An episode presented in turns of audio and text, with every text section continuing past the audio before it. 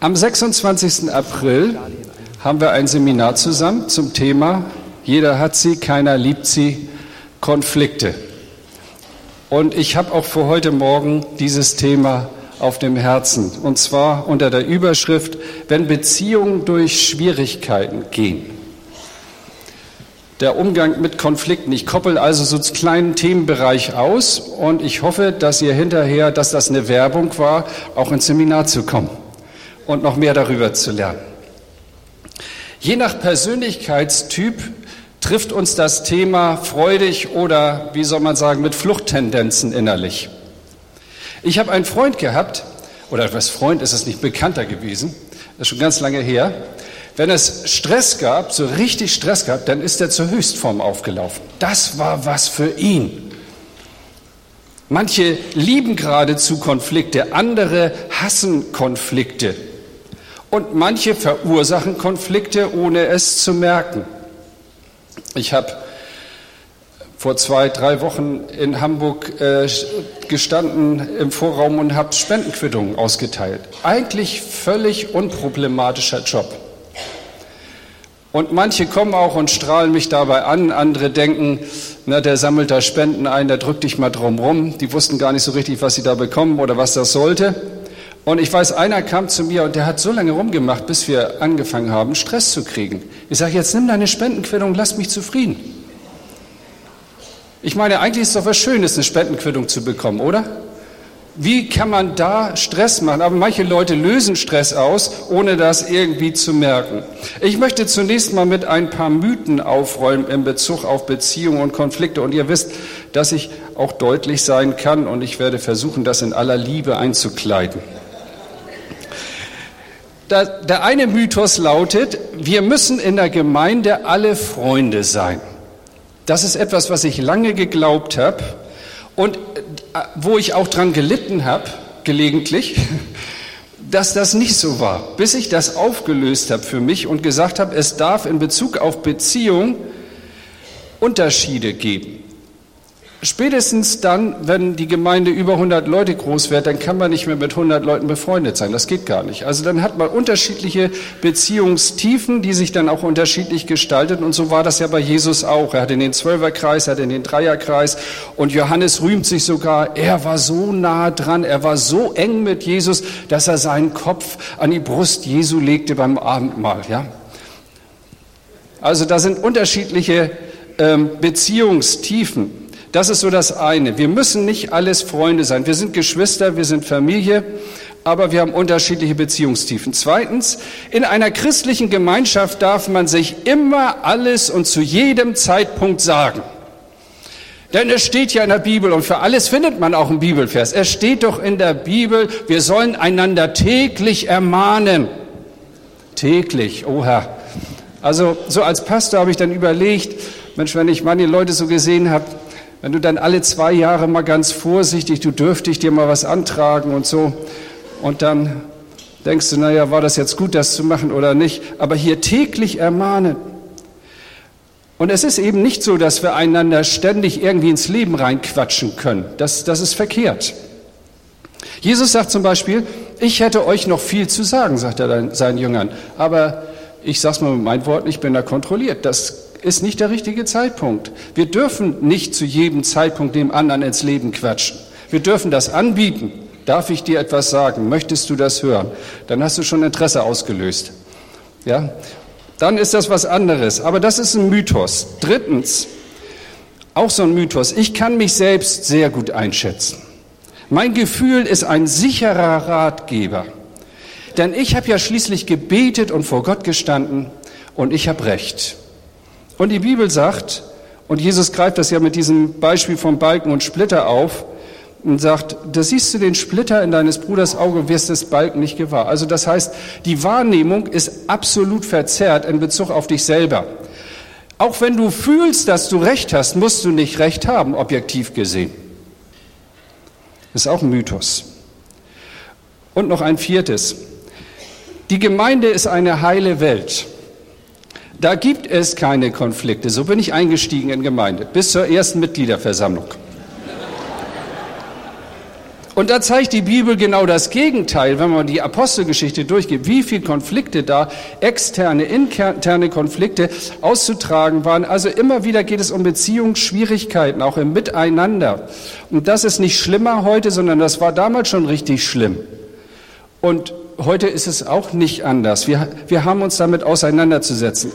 Ich weiß, als wir geheiratet haben, kurz vor unserer Ehe, da kam eine liebe Schwester und sagte zu mir allen Ernstes so, also und ich habe das ihr geglaubt, weil sie war ja gestandene Schwester, lange verheiratet und sagte, Hartmut, wir haben uns noch nie in unserer Ehe gestritten.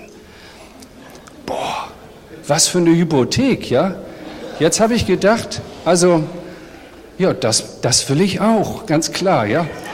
Und wie soll ich sagen, wir waren einen Tag verheiratet und hatten einen nicht geringen Abstimmungsbedarf in diversen Punkten. um das mal freundlich zu sagen. Meine Frau ist ja hier. Also wir haben uns im Laufe unserer Ehe ganz schön auseinandergesetzt und jetzt sind wir über 30 Jahre verheiratet und sind gerne verheiratet. Es macht richtig Spaß. Aber da gehört ganz viel auch. Da gehört ganz viel Beziehungsabstimmung dazu. Und man sollte nicht meinen, also wenn man dann über 50 ist, dann hört das auf und wird irgendwann immer besser. Christen streiten sich nie, Leute, das ist Quatsch. Das ist ein Mythos und das muss man auch so sagen dürfen.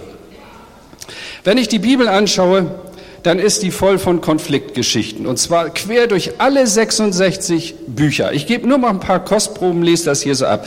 Adam schiebt die Schuld auf seine Frau Eva. Die Frau, die du mir gegeben hast.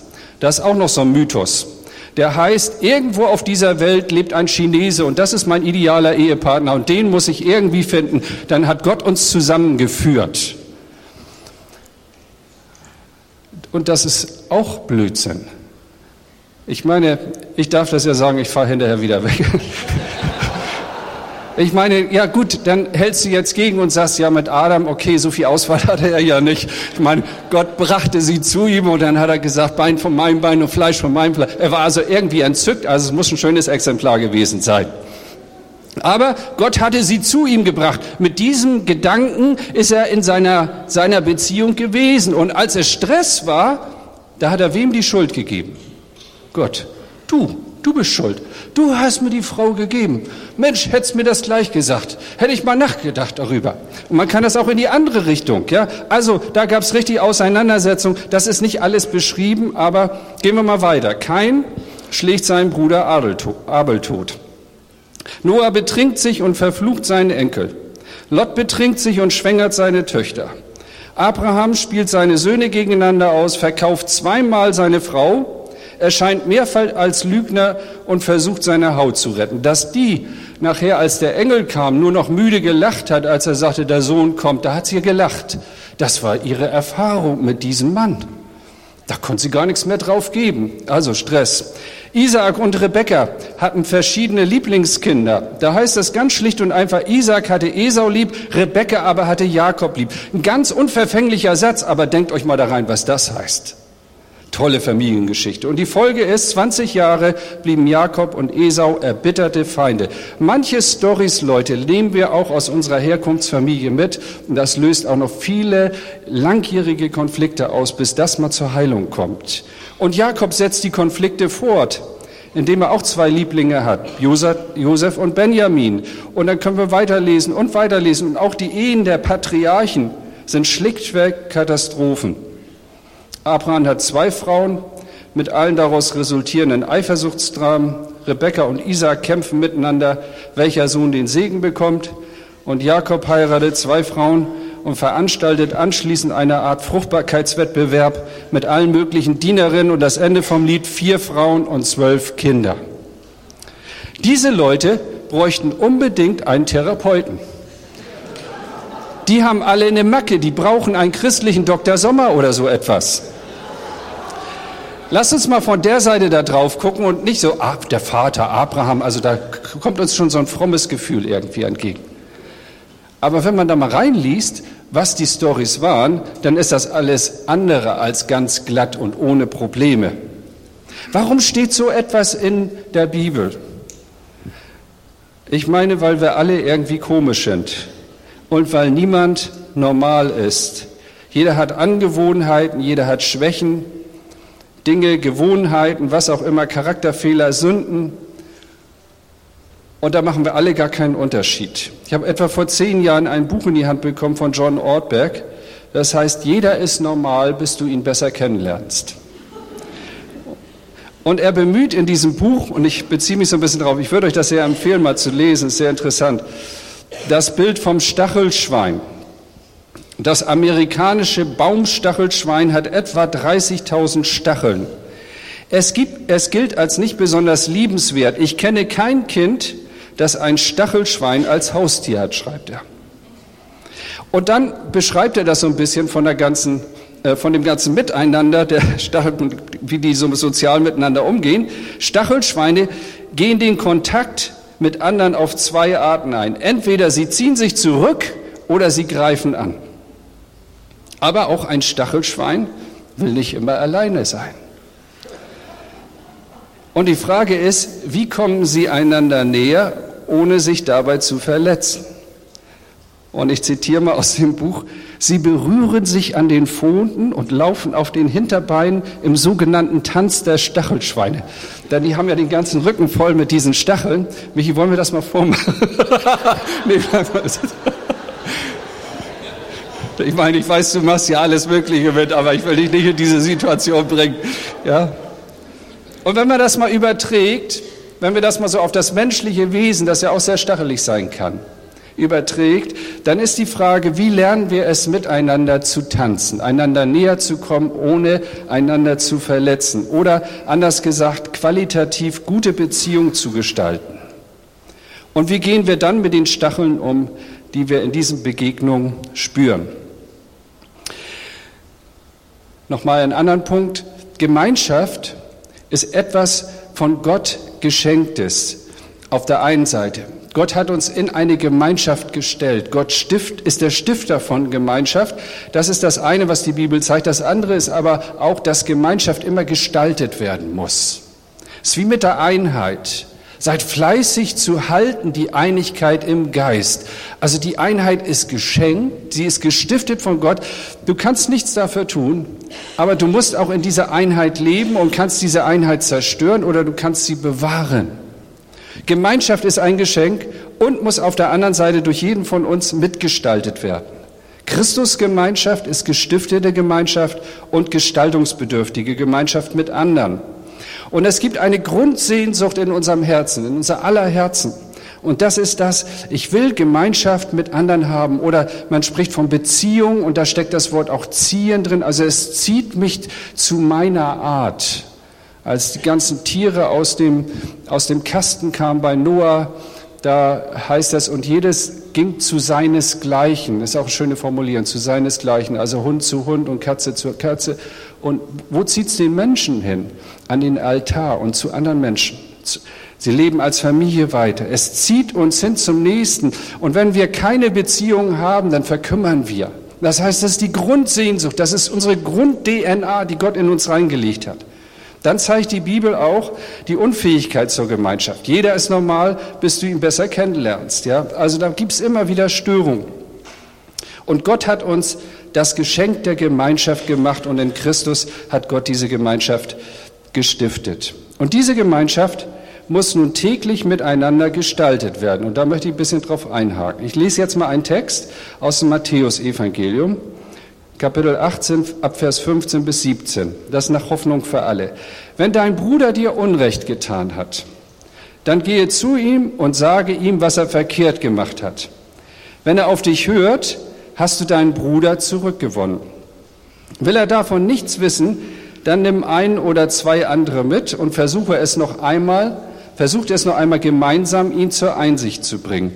Wenn er auch dann nicht hören will, bringe die Sache vor die Gemeinde. Nimmt er selbst das Urteil der Gemeinde nicht an, dann behandle ihn wie ein, der gottlos und ungläubig ist. Dankeschön.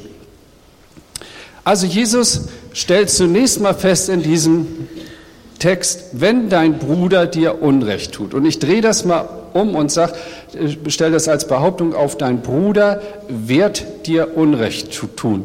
Das ist normal. Der Kontext ist nämlich die Frage des Petrus, wie oft muss ich vergeben?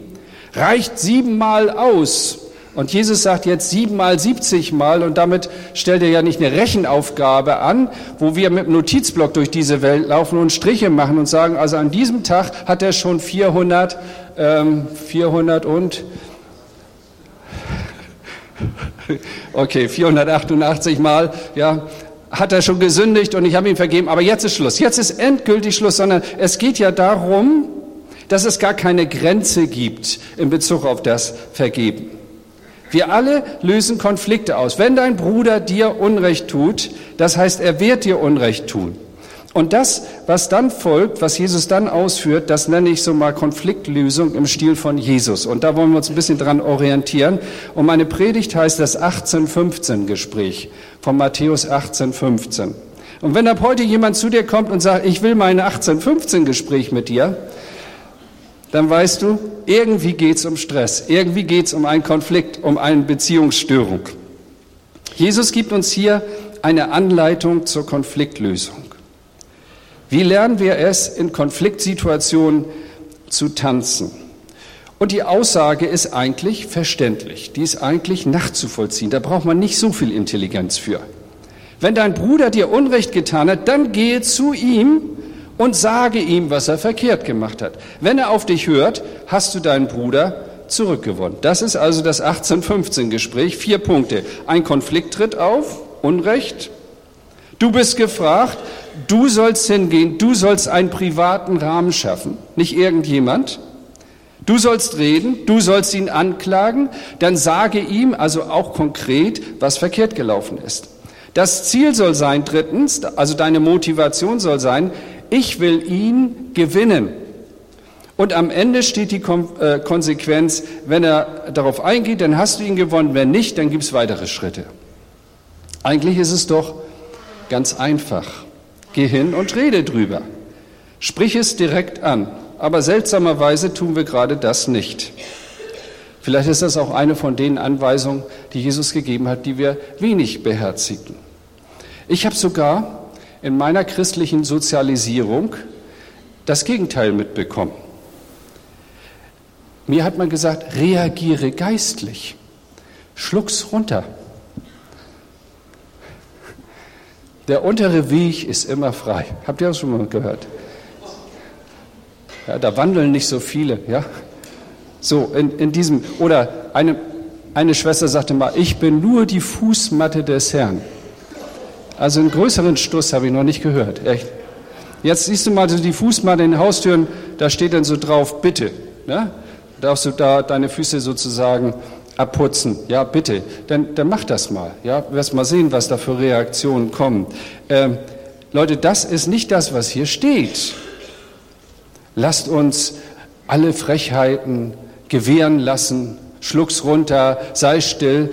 Was passiert nämlich, wenn wir das tun? Dann sammeln wir in so einem inneren Speicher all diese, diese Geschichten an und wenn irgendjemand dann den richtigen Knopf drückt, dann kommt das alles raus.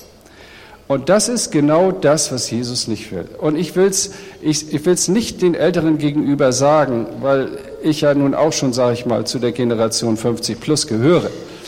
Äh, für mich ist es ja auch eine Herausforderung. Aber ich habe mir das angeguckt, auch in meinem christlichen Leben, und habe gedacht, nee, so wie der oder wie die, das möchte ich nicht. Das ist ein Mensch, in dem ganz viele alte Geschichten leben. Das will ich irgendwie loswerden. Ich will damit nicht durch die Gegend laufen. Jesus sagt, geh hin und sprich es an. Versuche den anderen zu gewinnen. Sei aktiv und nicht tauche ab.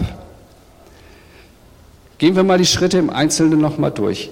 Also das Erste, erkenne ehrlich an, dass es einen ungelösten Konflikt gibt. Wenn dein Bruder sündigt, das stellt Jesus fest. Also Brüder und Schwestern sündigen. Das gehört zum Leben. Wir werden Unrecht durch andere erfahren und andere werden durch uns Unrecht erfahren. Bonhoeffer hat gesagt, vor dem säkularen Psychologen darf ich nur krank sein, vor dem christlichen Bruder darf ich auch Sünder sein. Das ist auch ein wahres Wort. Wir dürfen nicht so tun, als wenn es keine Konflikte gäbe. Also da nimmt Jesus mich mit rein. Ich möchte das lernen. Auch Gemeinde ist keine konfliktfreie Zone, auch christliche Ehe und Familie nicht. Wir brauchen da ein richtig gutes, realistisches, biblisches Bild. Seht mal, die einen kämpfen ganz heftig, die anderen, die kämpfen fast gar nicht. Die einen kämpfen mit fairen Mitteln, andere wieder mit ganz fiesen Mitteln und sind richtig unfair. Manche konstruktiv, manche destruktiv. Manchmal enden Konflikte mit einem Neuanfang, mit Umarmung und einem Kuss. Manchmal auch mit Frust, Bitterkeit und manchmal auch einfach Tränen der Wut, wo Leute dann sagen, wo war Gott in dem allen drin? Das müssen wir zur Kenntnis nehmen. Und das ist ja nicht nur das, sondern jeder von uns hat auch eine Wirkung auf den anderen. Du löst Konflikte beim anderen aus. Ich bin mir völlig klar, wenn ich mich hier vorne hinstelle, dass ich ein geteiltes Bild abgebe und unterschiedlichen Einfluss aus. Die einen werden sagen, das war ja richtig gut. Und die anderen werden sagen, ja, eine reine Katastrophe. Ein Glück, dass der Andi nächste Woche wieder predigt. Ja, also jeder hat eine Wirkung auf den anderen. Das ist der Unterschied zwischen einem, einem Hund und einer Katze. Der Hund sagt zu seinem Herrchen, du liebst mich, fütterst mich, gibst mir ein Dach über den Kopf und sorgst für mich, du musst Gott sein. Die Katze sagt, du liebst mich, fütterst mich, gibst mir ein Dach über dem Kopf, sorgst für mich, ich muss Gott sein. Ich finde das vom Wesen her ganz klasse beschrieben. Ja? Also ein und dasselbe Verhalten, aber völlig unterschiedliche Auswirkungen. Und so entstehen auch unter Geschwistern Konflikte. Der gibt mir immer das Gefühl, der, der nimmt mich gar nicht ernst. Oder wenn ich mit der zusammentreffe, dann habe ich automatisch Schuldgefühle. Das weiß die gar nicht, aber das ist so. Ja, du empfindest das so. Jesus sagt, egal wie es jetzt ist, zuerst bist du gefragt, bin ich gefragt. Also übernimm du den ersten Schritt, übernimm du Verantwortung. Jesus fordert uns also als Christen dazu auf, die Aufgabe der Konfliktlösung aktiv anzugehen, sich um Vergebung und Versöhnung zu bemühen. Und da beginnt dann oft die Schwierigkeit, soll doch der andere kommen. Immer muss ich den ersten Schritt machen. Oder wir machen taktische Überlegungen. Ja, wenn ich das mache, nee, das ist ganz ungünstig. Die Auswirkungen, das malt man sich dann aus. Ja, wenn das, dann das und so weiter. Er hat angefangen. Sie hat Unrecht getan. Er muss den ersten Schritt tun. Jesus sagt genau das Gegenteil. Zuerst bin ich gefragt. Und das ist schon nicht so einfach. Ich weiß genau, was ich sage.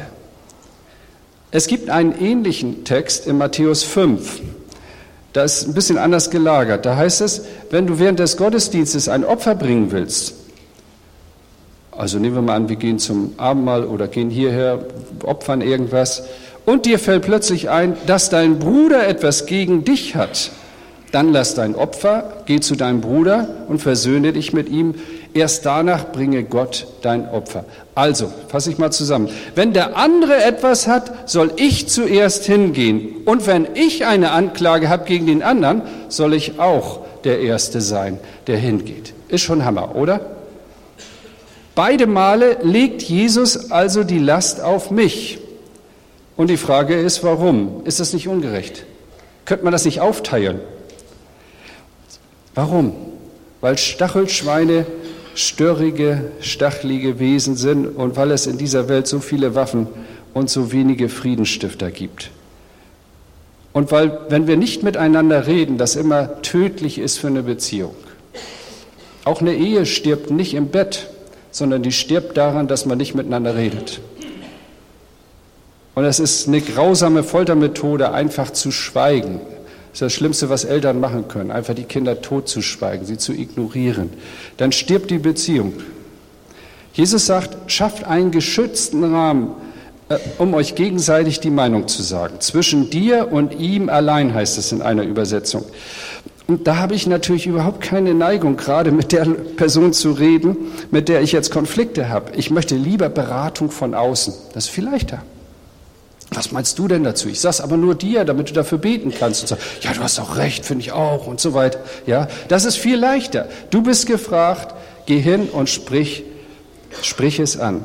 Schaff einen geschützten Raum. So, erster Schritt. Jetzt sitzt ihr zwei Stachelschweine da zusammen. dann sage ich, Herr, wie geht's jetzt weiter? Ja, was ist jetzt das nächste? Dann sagt Jesus, du musst Klartext reden. Ich meine, ihr seid doch Norddeutsch, oder nicht? Wir sagen, wie es ist, oder? Wir müssen nicht drum schwätzen. immer so um heißen Brei und der andere muss ahnen und spüren und all das, sondern norddeutsch klar zwischen die Augen, damit klar ist, was Sache ist, ja? So, wie heißt das? So sag ich es oder so ähnlich. So sehe ich es, sagt er mal. So sehe ich es, ja, ganz genau. Okay.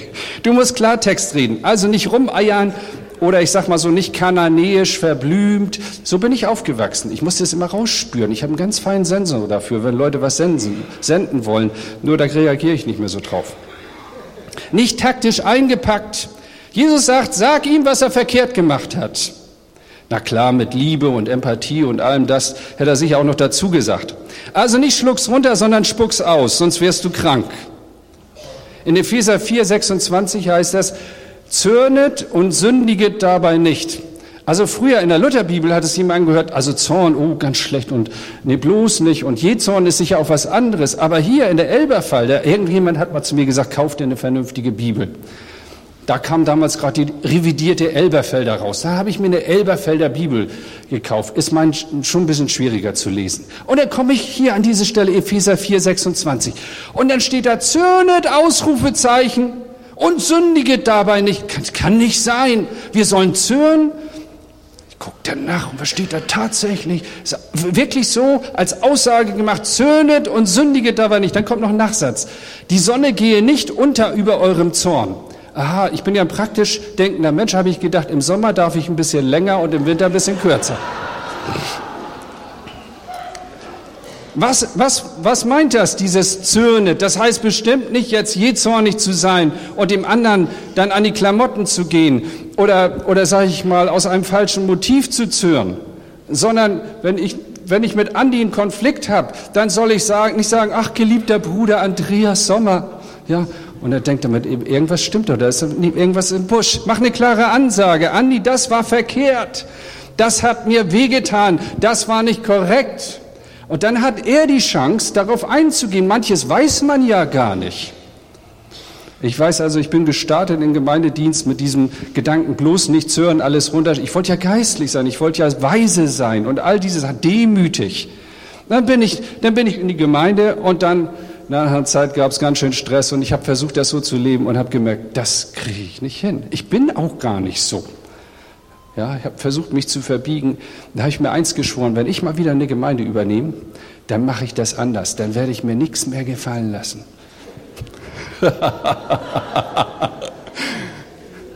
ja, nicht so, also dass ich da als Stinkstiefel durch die Gemeinde laufe und dann, nein, aber neue Gemeinde, neuer Plan, neues Glück erste Gebetsstunde, einige Leute kamen da zusammen und ich dachte, das wäre richtig gut gelaufen. Da kommt jemand auf mich zu und macht mich da so blöde an.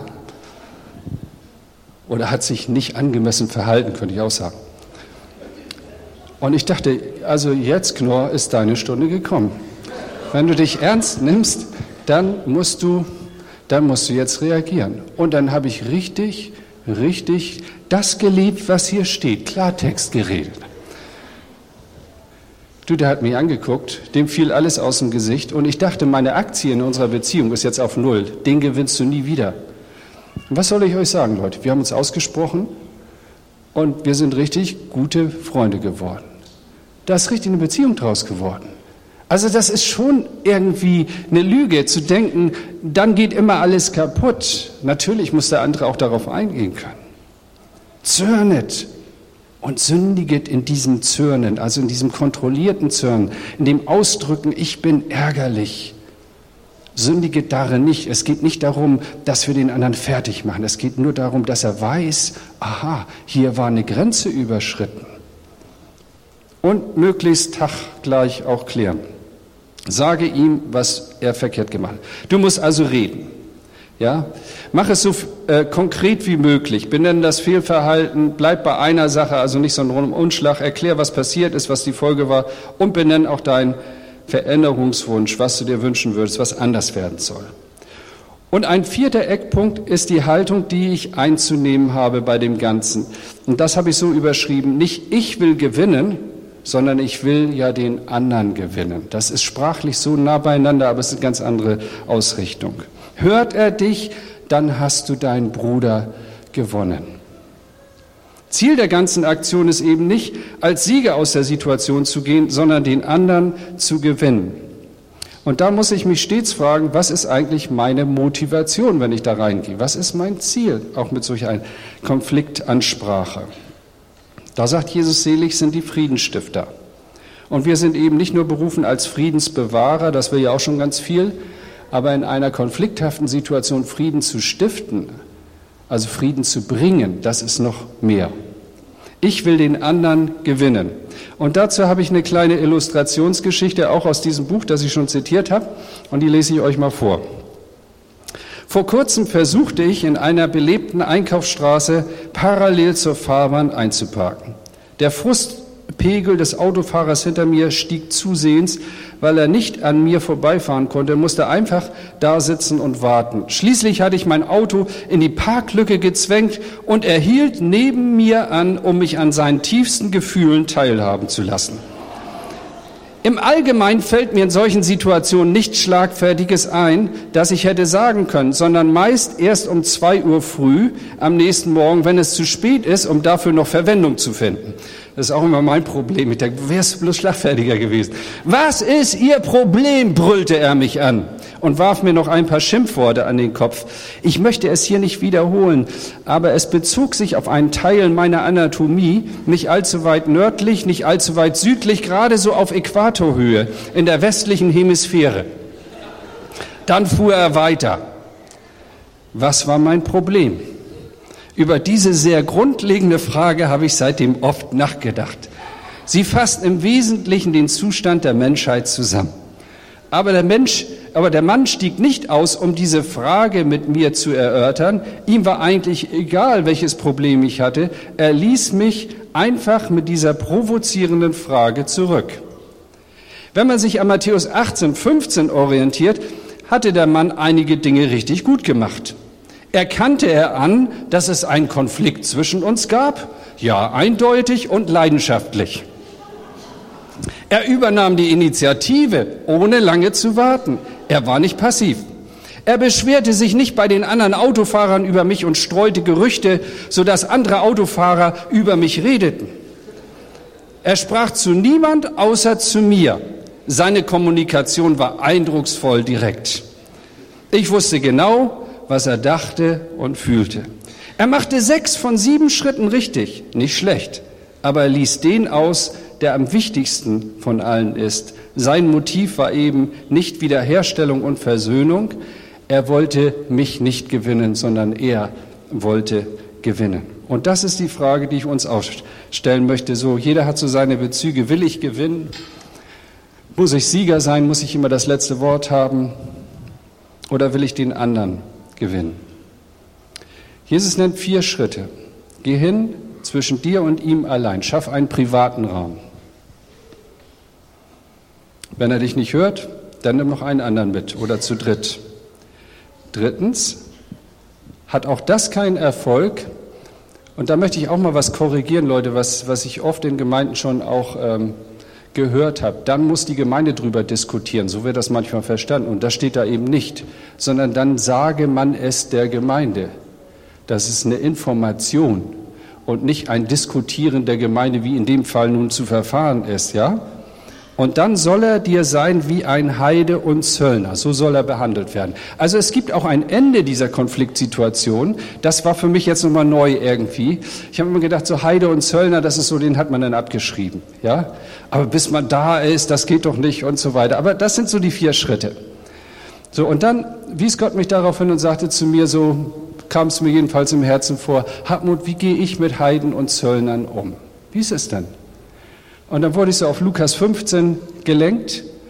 Lukas 15, der verlorene Sohn, der aus dem Haus geht, auch richtig Stress macht.